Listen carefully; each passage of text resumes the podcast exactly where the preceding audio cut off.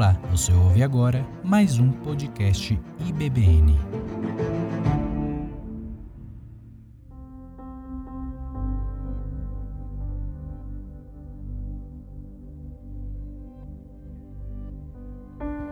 Obrigado, querido amigo e pastor. Boa noite, irmãos. A graça e a paz. Glória a Deus. Abra sua Bíblia em Apocalipse capítulo 4. Que você leia comigo é, somente o verso 11, texto áureo da reflexão dessa noite.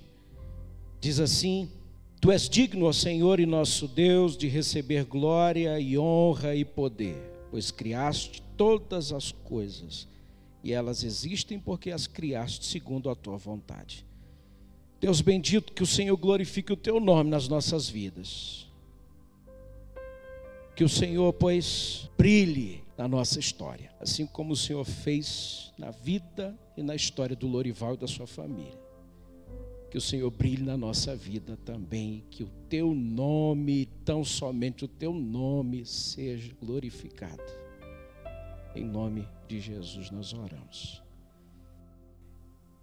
Meus amados irmãos, quando em culto os crentes sentem, entendem com convicção a presença de Deus, nós devemos perguntar se os crentes entendem que a adoração no contexto do culto, o ato da adoração ao Deus vivo, em atenção ao Deus vivo que governa, que fala, que revela, que redime, que ordena, que abençoa, nós precisamos perguntar: será que o culto a Deus é um chamamento, uma santa convocação por iniciativa do próprio Deus? Onde pessoas que creem, ou seja, pessoas de fé, são abençoadas pela presença e respondem à sua salvação? Ou Será que o culto é uma tentativa desesperada de alguém que quer chamar a atenção de Deus como quem busca que Deus faça alguma coisa por ele ou por ela? O culto a Deus, muitas vezes para quem está de fora não é muito lá entendido, não é muito compreendido. Quem está de fora não entende os atos do culto. Quem está de fora não compreende bem as coisas, vê apenas lá um grupo de pessoas reunidas, vê apenas pessoas cantando músicas desconhecidas, não é? Vê é, algumas, algumas vezes alguns fora do tom, outros mais afinados, mas quem está de fora? Alguém lendo um livro antigo lá e fazendo alguns comentários que podem ou não interessar. A questão que eu pergunto para você é: você que é de fé, você que crê, o culto é uma iniciativa de Deus ou é uma tentativa desesperada de alguém que quer desesperadamente que Deus faça alguma coisa em seu favor? Eu pergunto, meus irmãos, pelo culto, desse modo que faço aqui, porque é o tempo em que nós nos apresentamos juntos. E é o tempo em que fica mais evidente ou não que nós somos uníssonos em tudo, especialmente na adoração a Deus, especialmente se em nós existe o desejo, o desejo visceral e concorde de glorificarmos a Deus, de dizermos a uma só voz, em uníssono, glória somente a Deus juntos. Veja que todas as coisas que acontecem no capítulo 4, lido inicialmente pelo nosso pastor, todas as coisas que estão escritas até o capítulo 4 estão num plano terreno. Até o finalzinho do capítulo 3 são coisas escritas no plano terreno. E ao final do capítulo 3, no verso 21, há uma promessa de um trono. Se você olhar bem no seu texto, você vai ver a promessa de um trono. Já era a segunda vez que João, tomado pelo Espírito, a primeira vez que João foi tomado pelo Espírito foi lá em, é, em, em no capítulo 1, versículo 10. Agora, pela segunda vez, no capítulo 4, versículo 2, ele é tomado pelo Espírito novamente, de modo que então ele vê e ouve coisas tremendas, coisas maravilhosas. E no capítulo 4 do Apocalipse de João, aqui tudo é sobre adoração. E por isso que fiz aquelas perguntas iniciais sobre o culto. Para que você pense sobre as impressões que você tem no culto quando você sai da sua residência ou quando você se conecta à nossa live. Você entende que é um chamamento por iniciativa de Deus? Ou você entende que é um ato desesperado de alguém que precisa de algo de Deus? Porque nós vamos falar sobre adoração. E eu quero refletir sobre isso com você hoje. Quero considerar com você, e se você, como eu, entende que o culto é uma reunião convocada por iniciativa de Deus, onde pessoas creem, ou seja, onde pessoas de fé são abençoadas pela presença inaudita de Deus e respondem, portanto, à salvação. Você, como eu, admite que existe um quadro que harmoniza os gestos da adoração que estão presentes no capítulo 4 do Apocalipse, e aquilo que se vê ali, portanto, que é, culmina na determinada, determinada no sentido de ser voluntariosa, no sentido de ser inclinada, determinação do coração. Aquilo que se vê ali no capítulo 4, que culmina na determinada declaração, glória somente a Deus, como nós lemos no versículo 11, e só é possível entender que esse quadro harmoniza os gestos, os atos da adoração devido à junção perfeita de, de elementos que nós vemos no capítulo, que é, são elementos que fazem, contribuem para que uma adoração seja dada a Deus no devido modo, no devido conceito e na devida profundidade a que Deus merece. Portanto, se você, como eu, entende que o culto é uma chamada por iniciativa de Deus para que haja uma reunião em torno dele, você entende que o versículo 11, conforme nós lemos, não é mais um cântico dos cinco cânticos que se encontram entre o capítulo 4 e 5 do Apocalipse. Você entende que é uma declaração dada, devida à glória daquele que é digno de glória. E nós estamos nos reunindo aqui para isso. Perfeitas escolhas das músicas. Nós cantamos vividamente tudo que nós pretendemos aqui refletir nessa noite. Com alegria, com instrumentos, sem instrumentos, cantamos a Ele. E eu quero pensar com você sobre esses elementos que são pertencentes a essa junção perfeita, que é, viabilizam que a glória seja somente a Deus. E o primeiro elemento que eu quero destacar, meus irmãos e irmãs, você puder me acompanhar, é o elemento central e centralizador. É o trono. O trono com o único digno de ocupá-lo assentado nele. Esse é o primeiro elemento central e centralizador que viabiliza que, portanto, seja dito glória somente a Deus. E a palavra trono aparece em quase todos os capítulos do Apocalipse, quase todos, exceto em alguns mas duas vezes se refere a centros artificiais, centros enganosos de autoridade.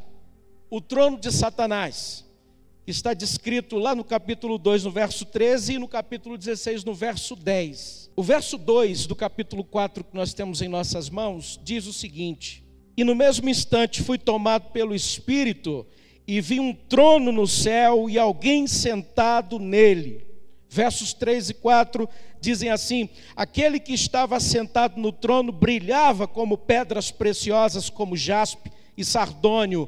Um arco-íris com brilho semelhante ao da esmeralda circundava seu trono. Ao redor do trono havia 24 tronos, nos quais estavam sentados 24 anciãos. Estavam todos vestidos de branco e usando coroas de ouro na cabeça. E quando nós dissemos que o primeiro elemento central e centralizador, o trono é aquele que viabiliza os três elementos, aquele que viabiliza em primeiro lugar que seja dito glória somente a Deus. Nós estamos dizendo, meus irmãos e irmãs, que é Deus quem toma a iniciativa de reunir o seu povo e de se colocar no centro. Deus reúne o seu povo e se põe no centro. Essa é a visão de João, tomado pelo Espírito. E adoração é um encontro que visa a levar a nossa vida a ser centralizada totalmente em Deus. Para nós não sermos destruídos de um ponto centralizador, ou melhor, para nós não sermos deslocados e destituídos de um ponto centralizador. Nós precisamos desse ponto centralizador, gente.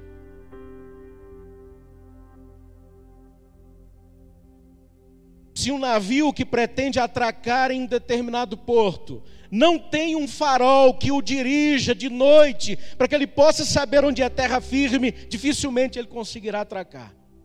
Pois nós somos esse navio e nós precisamos ver a luz que brilha em terra firme, para que possamos rumo a ela, atracar em segurança. Nós, meus irmãos, não podemos é, perder o nosso ponto centralizador, sob pena de sermos de fato, ou de estarmos de fato diante de um trono falso.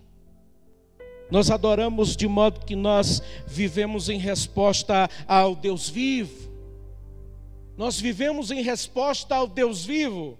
Você conhece a história de Israel, você sabe por quanto tempo Israel foi assolado pelo culto a Baal. Foram séculos, meus irmãos e irmãs, séculos que Israel foi assolado pelo culto a Baal. Centros de adoração erguidos, portáteis, que eram colocados sobre cada colina, embaixo de cada árvore. Contudo, não eram centros verdadeiros de adoração. Contudo, eram instalações arbitrárias.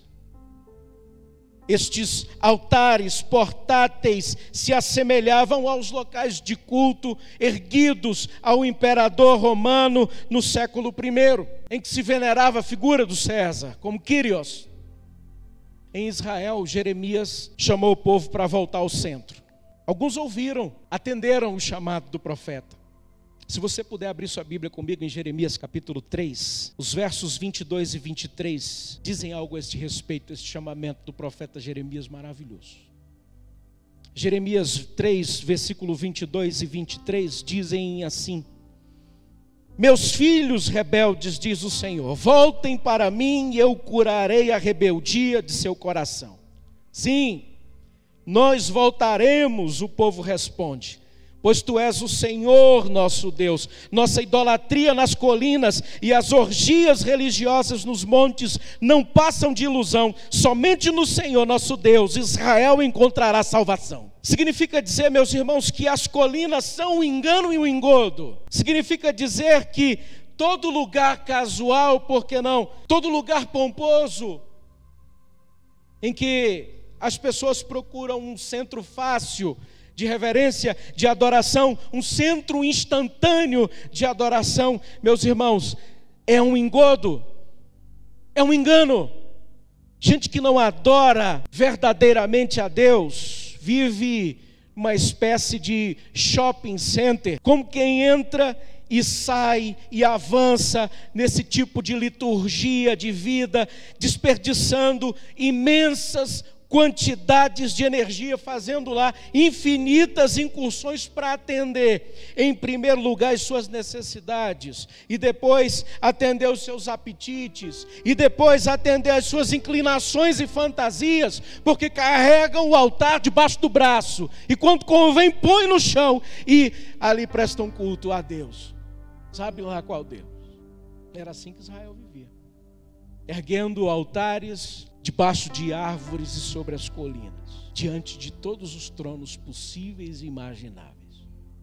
Meus irmãos, a vida se volta de repente de uma satisfação parcial de uma para outra e é interrompida, sabe quando? Sabe quando esse ciclo passa? Esse ciclo de avança para uma frustração, inclina-se para outra, busca-se outra.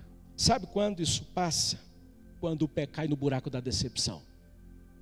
É só aí que essa fantasia de uma adoração instantânea ou de uma adoração que é, é, está dentro de um contexto de pompa e de circunstância, que essa adoração que faz o coração se sentir remediado, essa coisa parcial só vai passar quando o buraco da decepção chegar. Porque o movimento se alimenta de ilusões que são sucessivas. São sucessivas ilusões, queridos irmãos e irmãs, mas a verdade que deve ancorar nossa alma, manda dizer para todos nós que acima desses lugares de falsidade, de dissimulação, de adoração, havia um trono eterno, exaltado e glorioso, como diz o próprio profeta Jeremias no capítulo 17, no versículo 12. É o lugar da nossa adoração. É o lugar, queridos irmãos, do nosso santuário, conforme Jeremias declarou. É ali que a gente deve adorar a Deus. Nesse trono que é por demais elevado, que não se compara com esses que são erguidos nas colinas debaixo das árvores. É o mesmo trono que João viu esse aqui. Ele viu o trono de Deus. O fato de que ele existe e de que Deus está assentado nele, meus irmãos, é a revelação da própria Escritura que nós temos em nossas mãos. O fato de que Deus existe e está assentado nele é a revelação da Bíblia, da história, da bendita história da salvação. O trono, portanto, é revelação suprema das Escrituras. E como nós acreditamos nessa inspiração que é verbal e é plenária, gente? Nós acreditamos que, portanto, da soberana posição, Deus deu a que homens inspirados pudessem registrar isso que nós temos em nossas mãos como texto revelado. A propósito, eu queria muito que você lesse comigo outro texto de Jeremias, lá no capítulo 17. Jeremias 17, 9 a 12.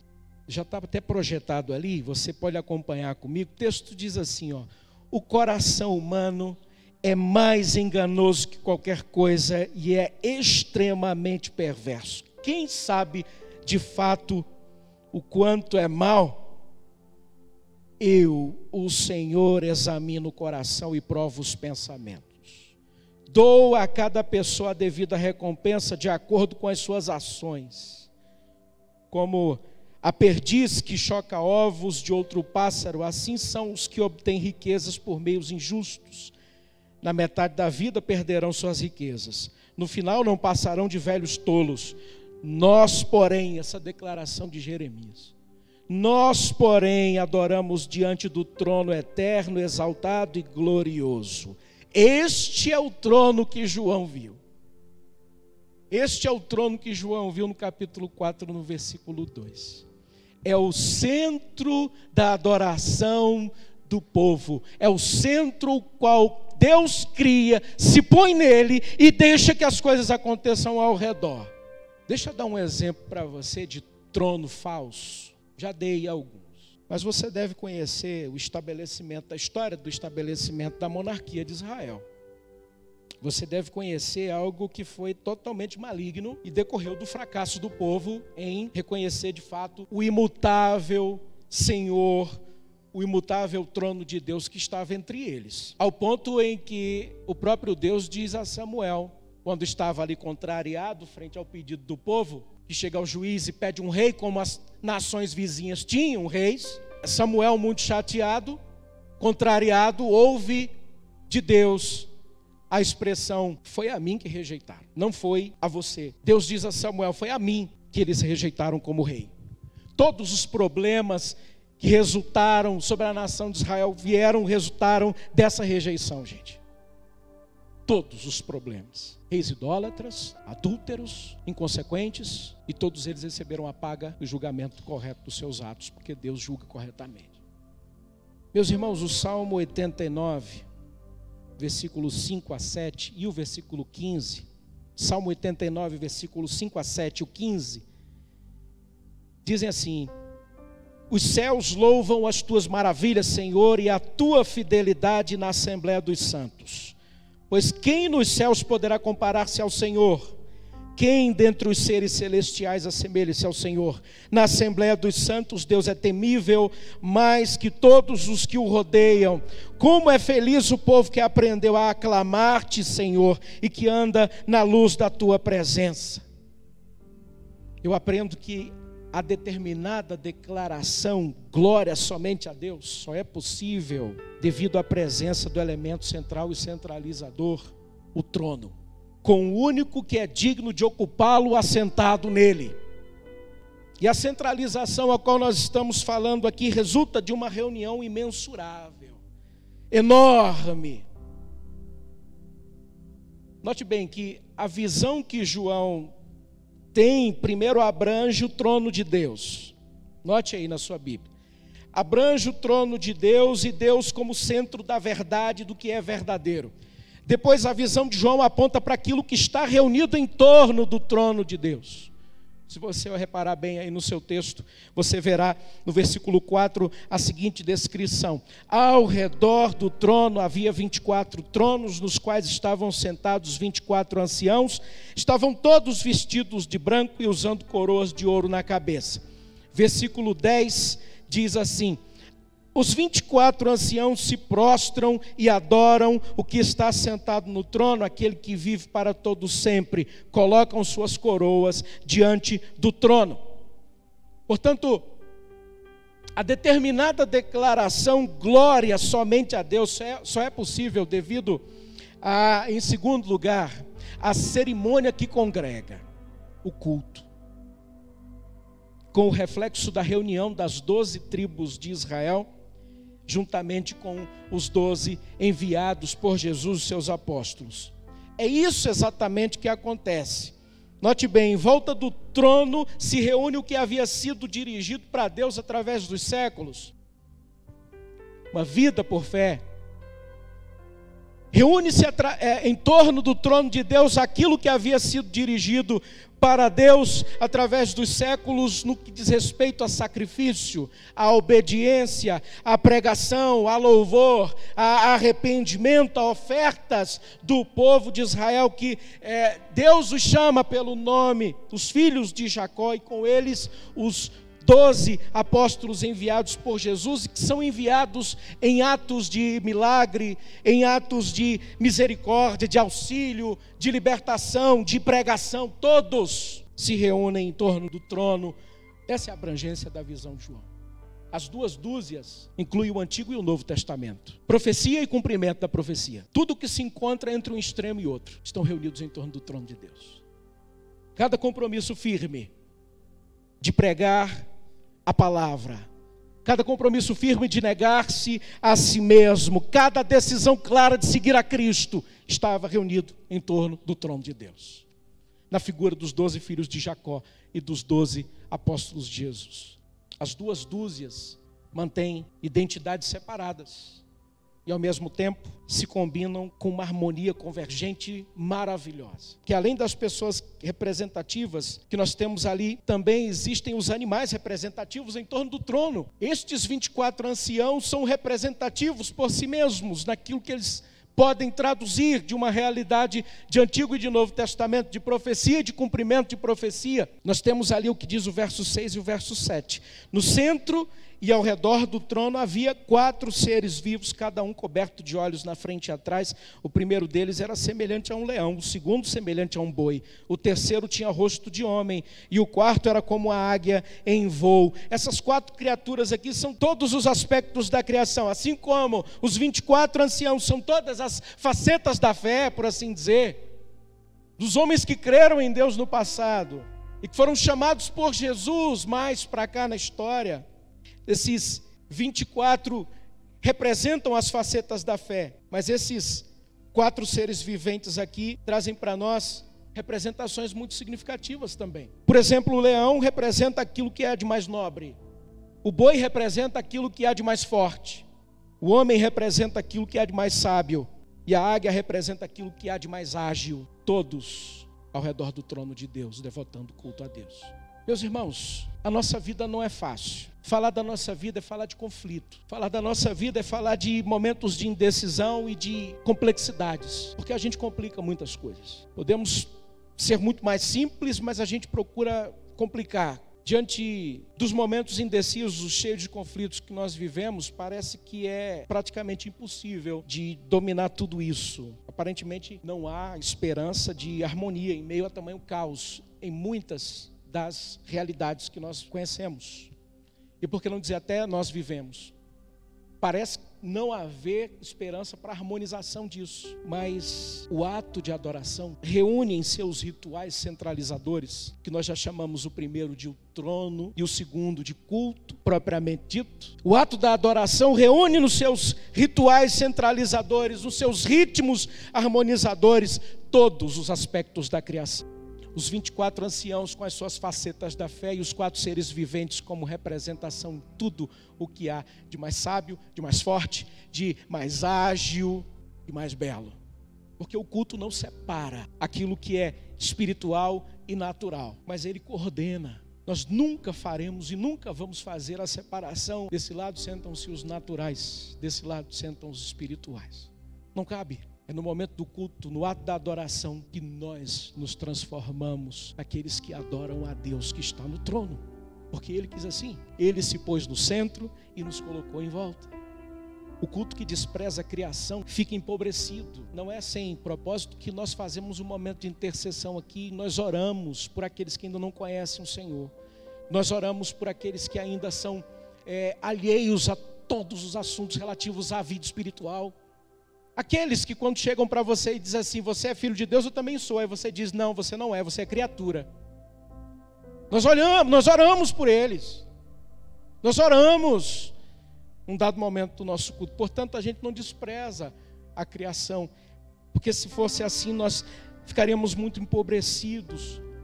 O que eu quero dizer com isso, querido, querida, é que mesmo a escória da criação, que está sempre inclinada à, à destruição, ela se coloca em ordem diante do trono. Ela se coloca em ordem. Note bem o que diz os versos 8, 9 e 10 do texto que nós temos aberto em Apocalipse 4. Cada um dos seres vivos tinha seis asas, inteiramente cobertas de olhos, por dentro e por fora. Dia e noite repetem sem parar: Santo, Santo, Santo é o Senhor Deus, o Todo-Poderoso, que era, que é e que ainda virá. Cada vez que os seres vivos dão glória, honra e graças ao que está sentado no trono, aquele que vive para todo sempre, os anciãos se prostram e adoram o que está sentado no trono, aquele que vive para todo sempre, colocam suas coroas diante do trono. Cada criatura, portanto, querido, querida, está alerta nisso que nós acabamos de reconhecer no texto sagrado. Cada criatura está alerta, está cheia de olhos, está voando com seis asas. Portanto, é no ato da adoração que nós vemos que isso se harmoniza. Na adoração, todos os sinais de vida, todos os impulsos rumo à santidade, todos os toques de beleza, todas as centelhas de vitalidade, os patriarcas hebreus do passado, os apóstolos do, do Senhor Jesus, animais selvagens, o gado doméstico, seres humanos e pássaros que voam altaneiramente se colocam em volta do trono, na adoração. Trono que, que lhes toca com luz. Trono esse que lhes toca e lhes mostra o que cada um tem para lhe oferecer, oferecer a Deus. Pegando todas as cores, todos os aspectos de um espectro que é, está ali para mostrar glória. É porque a gente que julga que tem alguma luz em si mesmo, a gente está julgando errado. Nós estamos lendo as coisas errado. Porque a luz que habita em nós, ela vem do trono. É isso que diz o verso 3.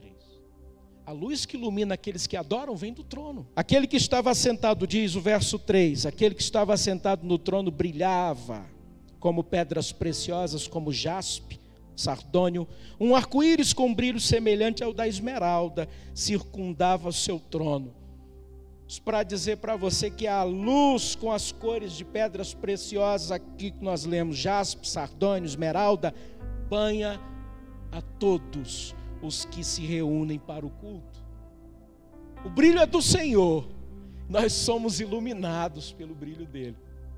Isso significa dizer que a beleza do culto que nós prestamos a Deus, brilho deste culto, é parte do trono e banha todos nós. E muitos de nós estamos descaracterizados pelo pecado, né? Muitos de nós estamos totalmente desnudados das nossas vergonhas e dignidades. Mas agora, no ato da adoração, nós somos banhados de cores verdadeiras, daquilo que representa o que há de mais nobre, aquilo que parte do trono de Deus, para banhar todos que estão à volta. Eu aprendo que a determinada declaração, glória somente a Deus, só é possível devido ao que tudo isso anteriormente dito sinaliza como mensagem, mensagem inequívoca. Tudo que nós dissemos anteriormente sinaliza que só se pode adorar a Deus reconhecendo os traços do seu caráter criativo e reconhecendo a sua vontade sustentadora na condição responsiva, admirada.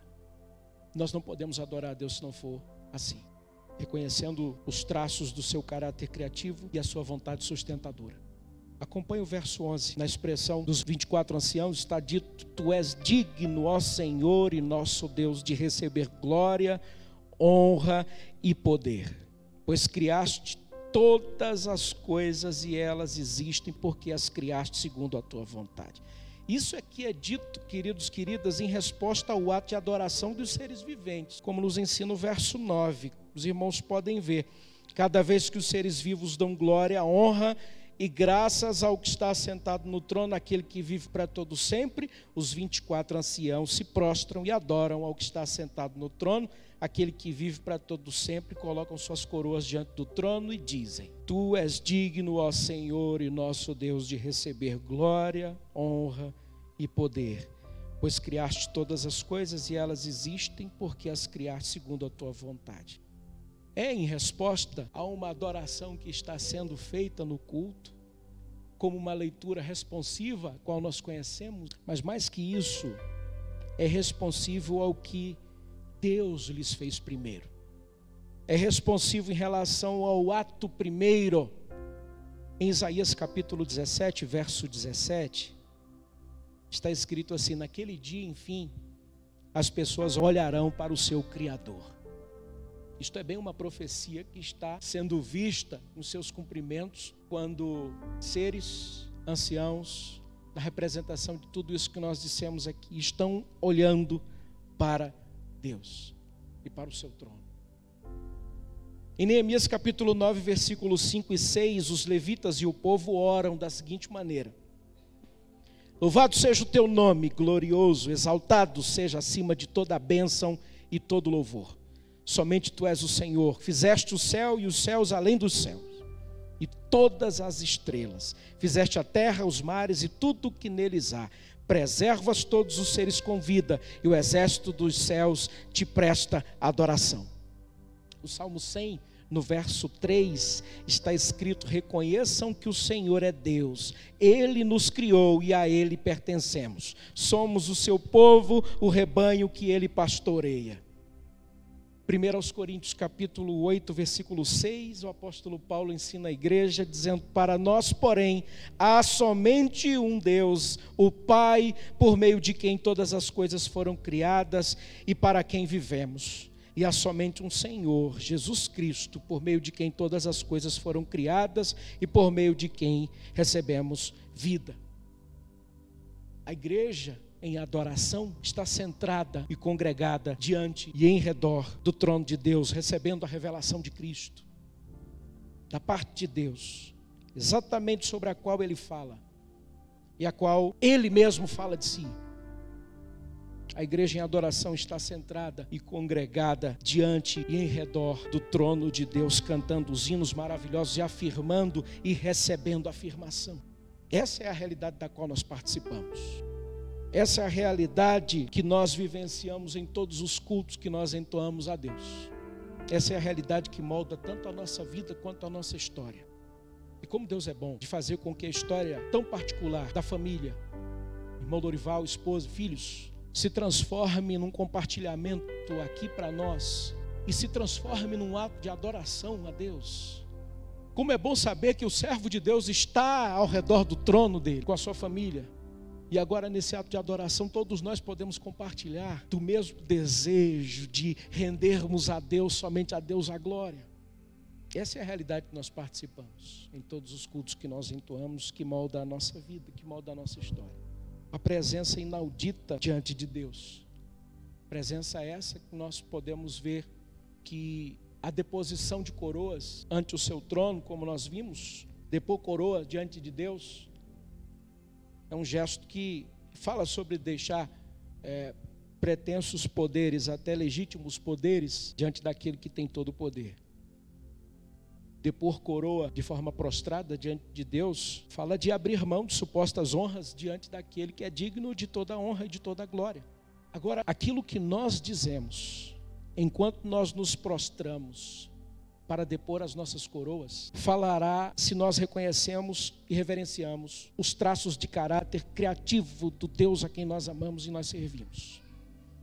Falará se nós reconhecemos e reverenciamos a vontade sustentadora de Deus na condição responsiva e na condição admirada. Não tem como responder a Deus se não for assim, de forma admirada, diante de tudo que ele fez e faz.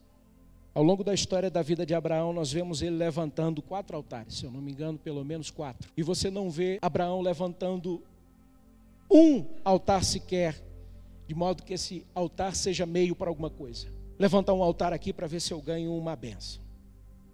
Levantar aqui um altar para ver se Deus me livre dos meus inimigos. Em todos os altares que Abraão levantou, este altar era fim em si mesmo. Porque o objetivo era que ele se queimasse plenamente, totalmente em adoração a Deus. Mesmo quando um de seus altares estava aquilo que era mais precioso para ele, o seu próprio filho. Abraão ia entregá-lo. Tu és digno, Senhor e nosso Deus, de receber glória e honra e poder, pois criaste todas as coisas. E elas existem porque as criaste segundo a tua vontade. O Senhor cria e o Senhor sustenta porque Ele quer. Essas já são por si mesmas frases de adoração. Tu fazes, crias todas as coisas e tu sustentas como tu queres, porque tu queres. Portanto, como já disseram os irmãos do século XVI, solidel glória para todo sempre. Glória somente a Deus. No dizer dos 24 anciãos, dos filhos de Jacó e os doze apóstolos, somente o Senhor é digno de receber glória no meio da congregação reunida no século 21, seja glorificado o Senhor. Somente o Senhor é digno de glória. Glória somente a Deus, irmãos. Glória somente a Deus. E não pode ser diferente. Que essa visão de João que parte de um centro para fora, que abrange o trono de Deus como centro de toda a verdade, que aponta para aquilo que está reunido em torno do trono de Deus, isso inclui inclusive nós, que essa visão de João, o reconhecimento e que todas as coisas que dão sentido nesse culto estão em Deus e partem de Deus, sejam a nossa visão também. E que nós sejamos tomados, como João foi, tomado por uma visão espiritual para ver essas coisas maravilhosas acima do plano terreno. E que nós possamos dar o louvor que é devido a Deus Criador e sustentador de todas as coisas. Que isso seja hoje e por todos os dias das nossas vidas, em nome de Jesus. Amém. Vamos orar. Fique de pé. Feche seus olhos. Deus de amor, de misericórdia, de poder e glória. Muito obrigado pela tua palavra. Muito obrigado, Senhor meu Deus, pela tua misericórdia que nos permite refletir na tua palavra. Muito obrigado, Senhor Deus, porque a tua glória que viabiliza este culto.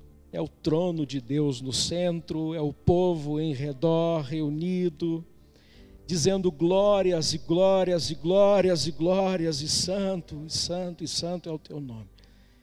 Esse é o contexto do culto do, do Apocalipse capítulo 4, que nós fomos apresentados, que nós somos partícipes Bendito seja o teu nome, ó Deus, pelo rico privilégio de podermos cantar com a palavra, de podermos render glórias ao Senhor Deus, junto com a criação. Bendito seja Deus, ó Pai. Tu falas aos corações. Nós te pedimos, ó Deus bendito, que o Senhor aperfeiçoe cada vez mais os nossos ouvidos, os nossos olhos, que o Senhor nos ajude na compreensão das coisas espirituais. Que o Senhor nos dirija rumo ao cumprimento da tua vontade. Que o Senhor, pois, nos ajude a depor as nossas coroas diante do teu trono também. Todas as nossas vontades, todas as nossas honrarias, supostos poderes, Senhor Deus. Obrigado, porque sabemos que é o teu trono, as pessoas ao redor dele, dizendo que o Senhor é criador e sustentador de todas as coisas e digno de glória, que pertence ao culto público, o culto da igreja. Que pois o Senhor nos aperfeiçoe nesse tempo. Muito obrigado, Senhor Deus. Em nome e por amor de Jesus nós oramos. Amém. Pedir que o pastor Marcelo nos dê a bênção final e assim nós estamos encerrados. Glórias a Deus, não podia deixar de falar. A gente se sente pequeno diante dessa palavra, amém? Bem pequeno. Quem somos nós? Que é o homem para que dele te lembres, né, pastor? Diante de toda essa visão do Apocalipse, da adoração de Deus, cada vez mais a gente diz: olha, tem música, a gente não pode cantar mais na igreja, não. O que, que eles estão cantando lá no céu. Quero cantar é aquelas músicas ali. Quero exaltar aquele que é digno, a único, só Ele nenhum de nós, só Ele. Amém? Feche os seus olhos. Você saia daqui realmente assim, pequeno, diminuído, e Ele cresça e eu diminua. Que a maravilhosa graça do Senhor Jesus, o eterno e transformador amor de Deus Pai, a doce comunhão e a direção, a unção do Espírito Santo, seja com todo o povo de Deus aqui reunido, com todo o povo de Deus que está em casa, todo o povo de Deus na face da terra hoje e para sempre. Amém. Deus abençoe, em nome de Jesus, ótima semana.